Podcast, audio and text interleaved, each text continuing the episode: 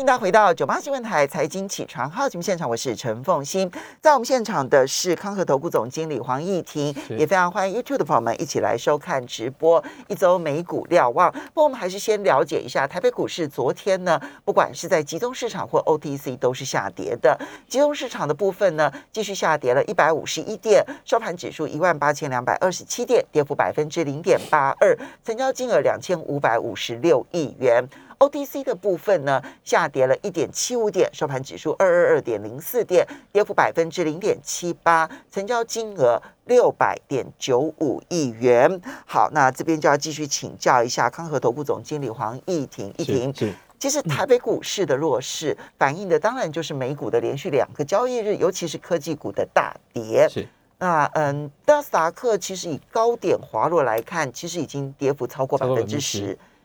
进入了修正啊，那嗯，这个费城半导体还算相对强，但是今年以来也跌了百分之八了，所以科技股真的是重灾区，如何看待？其实就呃最近这一周以来的一个行情来看的话，很明显就是一个杀估值的行情啊，就是呃伴随着市场对于联储会加速升息或是。呃，甚至是提早缩表的一个预期心理越来越重啊，就让不管就呃殖利率的攀升，其实关心十年期公债殖利率之外，其实呃同时应该也要关心相对比较短天期，例如像两年期的公债殖利率。那像昨天来说的话，十年期公债殖利率冲高之后有稍微压回，但两年期公债殖利率还在继续的呃往上挺进，然后已经是站在一个百分点之上。那一个百分点之上，基本上就是二零二零年疫情爆发以来的。呃，首度啊，就是两天前首度窜涨站上一个百分点，那显示说，呃，市场对联准会的紧缩预期是非常的强烈。那这种预预期心理之下的话，就让市场去呃很快速的调整或者砍杀他们认为过贵的一些标的物。那当然，这种氛围之下的话，就会也牵连了呃其他的呃。其他的类股族群，那除了科技股之外，那我们最近也看到一些呃传产或或是一些循环性的股票也跟着下跌。当然跌幅没有这么重，但整体来看的话，短线上就是一个呃相对杀股子的心态非常的呃非常的主导盘势造成的这一波的下跌。那就科技股而言的话，的确跌得很重。可是科技股的前景真的有这么差吗？其实也是一个大灾问啊。那至少就昨天 SMO 呃，艾斯摩尔公布的一个呃财报来看的话，其实它呃暗示的或者是甚至明示的，就是半导体行业呃继续扩张的需求还是非常强，甚呃就特别是在高阶制程的部分，那他们本身的一个呃产能也没有受到大火的影响，应该还是能够继续的呃继续的供货，如期供货。那呃整体看起来的话，好的一些科技公司在这一波下跌还是。呃，某种程度上有被挫折，因为他们毕竟呃营运的展望、获利的能力，呃，在接下来呃呃下个礼拜开始公布的财报应该能够展现出来，但短线上就变成一个市场抛售的重点。那呃，就整个架构来看的话，这一波除了科技股跌得很深之外，事实上小型股更弱。呃，小型股如果看罗素两千的话。年初迄今跌了十二个百分点，罗素两千的成长股的话跌得更重哦，所以显现出来就是市场目前来看，就是对于这种呃过去涨得太高的标的物呈现一个很明显修理的状况。那相对起来的话，有一些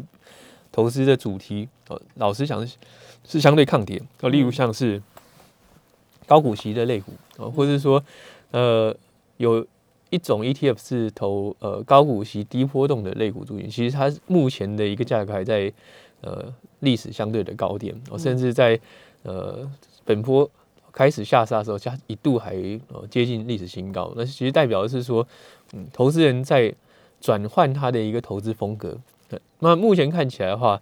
呃，至少就基本面而言，其实。看起来还是相对是比较稳健啊，不过市场短期就是担心联准会变得更太过的激进，太过激进可能会呃伤害到长期的一个美国经济成长啊。那同时呢，就是呃利率的快速攀升也让啊这种高本益比的公司或者是股价太贵公司啊出现一个抛售潮。短线上看起来的话，其实就是一个呃杀估值的现象造成呃目前看起来的很快速的下杀，特别在科技股或是小型股之上。嗯，好，所以刚刚提到的像小型股，尤其是它有一个罗素三千成长股哈，罗素三千成长这个指数呢，今年以来跌幅其实已经超过九个百分点。是如果以高点来看的话，其实跌幅已经超过十个百分点。所以你可以看得到，最弱势的就是罗素三千成长，还有纳斯达克，都是从高点以来跌幅超过十个百分点。这里面其实估值修正很明显的是压力非常的大。是是那我们接下来其实当然要观察的就是联准会实际上面的它的货币政策态度会是如何，因为现在市场已经觉得联准会会非常鹰派了。啊，升息三次，哎不够，要升息四次，升息四次不够，三月份升息可能一口气升息两码，这种几率到底有多高？其实就目前来看的话，呃，这种预期心理是越来越强烈啊、那呃，就结果论而言，或是可能的结果论而言的话，目前如果联准会的动作非常非常的激进的话，啊、例如说啊、今年可能四次升息，甚至四次以上，那第一次升息假设真的是五十点的话，那呃，对于市场的信心冲击会是非常非常的明显。哦嗯，，那呃，另外一方面的话，其实我更担心的，觉得几率到底有多高？老实讲，我目前的判断，我认为呃，第一次就升息五十点的可能性，老实讲是偏低的，就是升息两码，升息两码的可能你觉得性几率是低的？几率是低，但有没有呃三月份就要第一次升息呢？就就目前联准会官员的谈话来看的话，呃，可能性是在攀升当中。嗯，那因为联准会毕竟是一个共识决的一个呃组织嘛，就是呃利率决的会议是共识决。那越来越多联准会官员呃不排除支持三月份就升息的话，那那它成真的可能性很高。呃可是呃有没有必要呃这么强烈的去升息两码，其实是呃蛮值得商榷的，特别是说呃未来的一个呃经济的一个动能，其实很明显，今年的上半年应该就会建议到一个相对的顶点，然后就开始钝化。那假设它又呃采取这么呃积极的一个作为的话，那也许一年之后我们看到的就不是升息，呃可能大家讨论是什么时候开始降息了。呃那所以呃我相信联准会他在做货币政策调整的时候，还是会去做相当的衡量。那不过目前来看的话，就是市场。呃，超前部署，某种程度上的超前部署是呃担忧的氛围呃非常的浓厚，那所以会有更激进的一个呃看法出现。嗯，那接下来这一些货币政策会如何的影响市场？因为现在市场是用预期来影响自己。对，对那接下来其实有有没有就是官方实际上面的态度可以让我们来观察？目前来看的话，呃，联准会官员在最最近的谈话其实是可以去值得去推敲。第二个来说的话，就是呃过年期间呢，过年前呢，过年前就是下一下个礼拜三联准会就会发布，那、就就会有最新的一个利率决策会议的结论。那这一次当然呃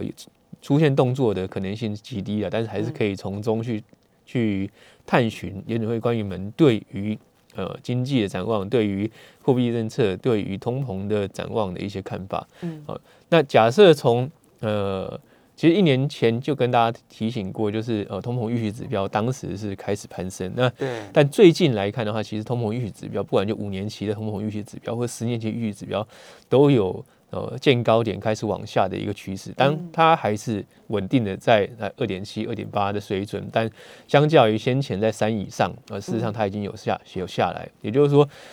就通膨预期指标来看的话，也许。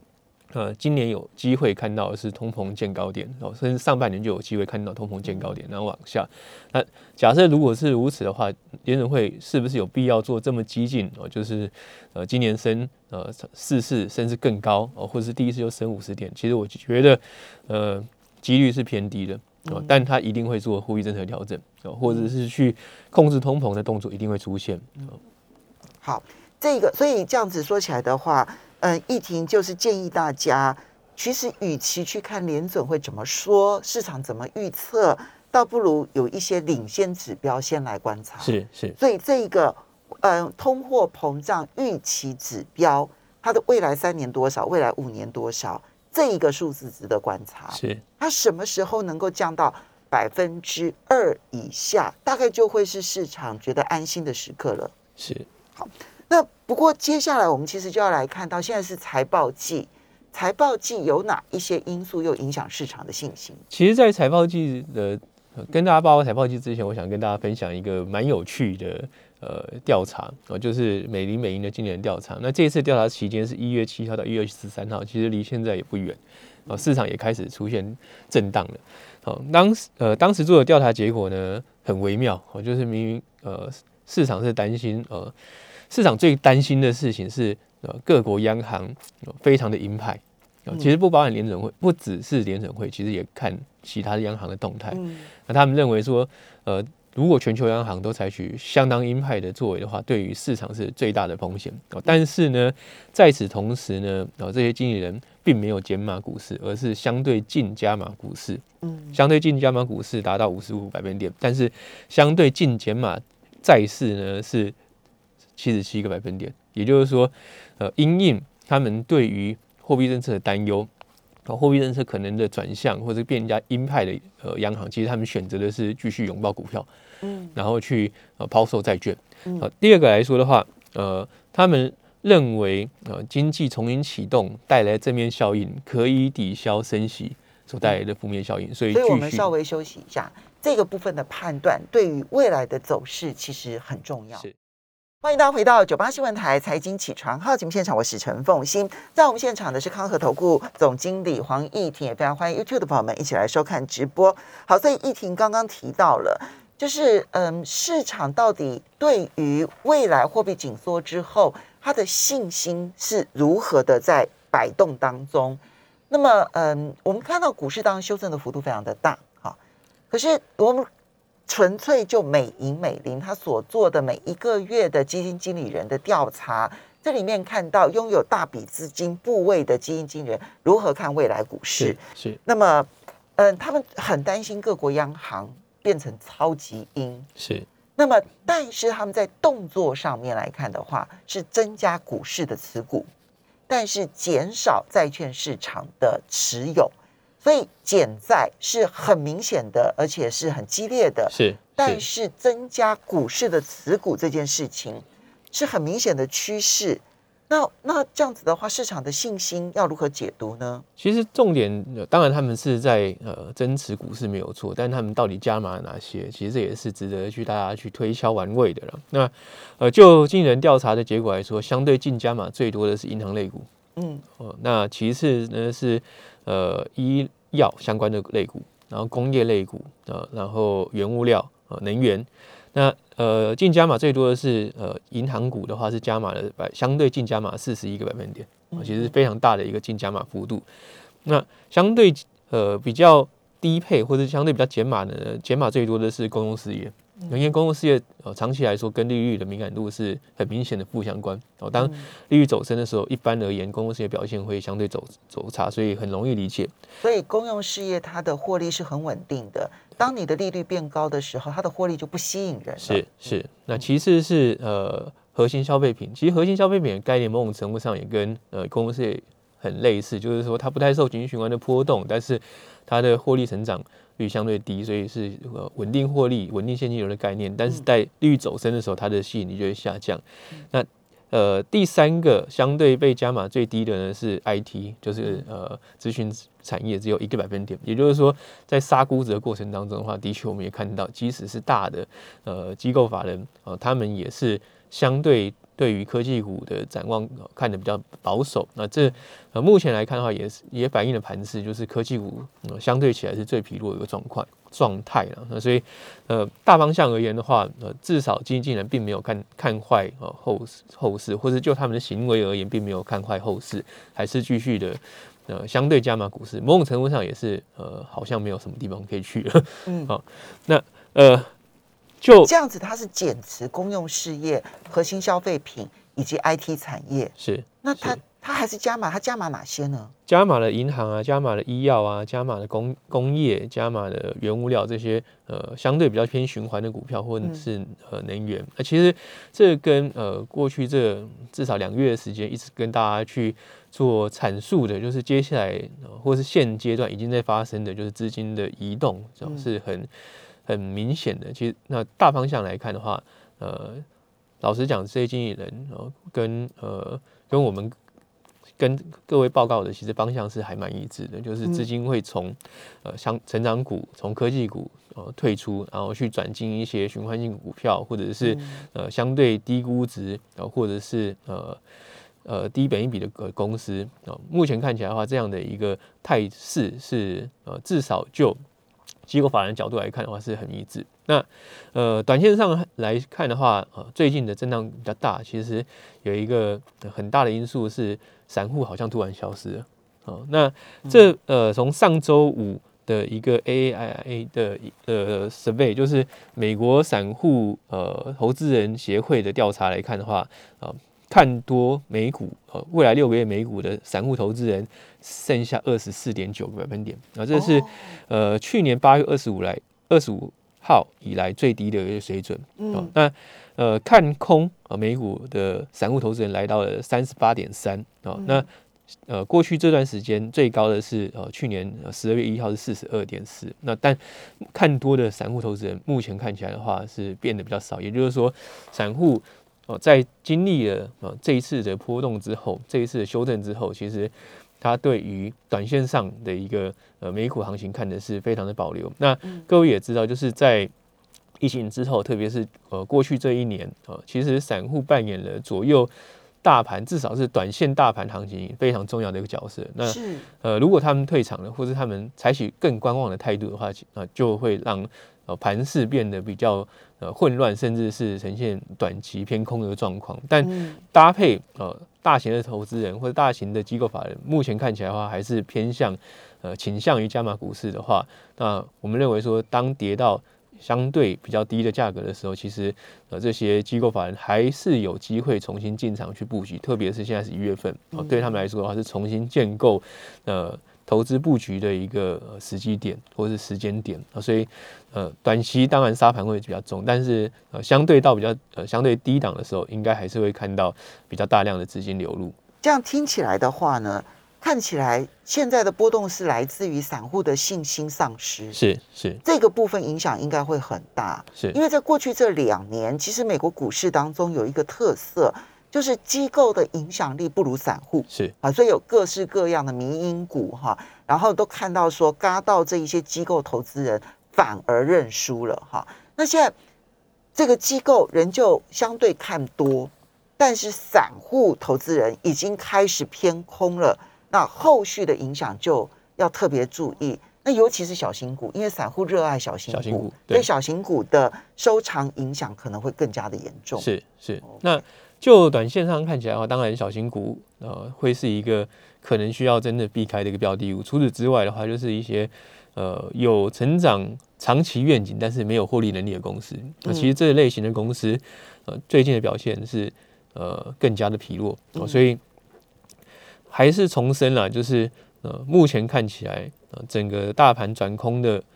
空头的意思是说，进入呃跌了两成之线以下，目前的可能性还是相对比较低，但短线上看起来压力比较大，所以在这种情况之下的话，如果真的是要去呃逢低去布局的话，可能投资人要用不一样的思维去思考，就是不不太不太能够像过去这样，只要跌，那我就是找最波动性最大的，或者是说跌最深的标的物去必须摆脱过去两年的惯性。对，那你可能是要呃。思考的是择优布局，择优所谓的优啊，除了是营运展望好之外，它也要有呃已经实现获利能力的呃财报来支撑它啊。这些公司啊，在未来的一个反弹，应该会是呃投资人呃相对起来比较青睐的标的物。那假设只有一个梦想而没有获利能力的话，老实讲啊，其实啊，即使是跌得非常非常低，因为在纳斯达克当中已经有三分之一的股票是腰斩。嗯，看看起来真的是很低了，但是，呃，如果是真的要去抄这些股票的话，呃，其实如果它没有呃基本面支撑，呃，未来还是有机会呃再度被投资人呃遗弃。哦，或者是被抛售，所以短线上看起来，如果真的要进场的话，呃，择优布局会是一个关键。好，这个优呢，就要很清楚的告诉大家，第一个是小不如大，对不对？好，因为小型股的话，散户如果退却的话，要小心注意。是，所以大型的，然后呢，这个成长不如稳健，所以呢，这一些比较有稳健型的这一些价值股，可能是优先。是哈。然后第三个呢，是必须要有长期获利，而且获利还有成长稳定哦。不是说获利就是固定的，因为获利如果是固定的，像公用事业，然后像这一些核心消费又是被抛售的，它必须还有成长，能够抗通膨、对抗通膨的能力的这一些类股。所以这优是这三种优是。那本梦比的公司就跟他撒尤娜娜了，所以拜拜这样子。是，因为恐怕未来这部分的修正幅度会非常的大。持股比例你会建议多少？持股比例来说的话。那我目前会建议至少留百分之五十的现金，好，至少。所以呢，有一定的程度的现金在手上，你就比较不担心它的大幅度的震荡。是，好，非常谢谢黄义婷，也要非常谢谢大家的收听收看。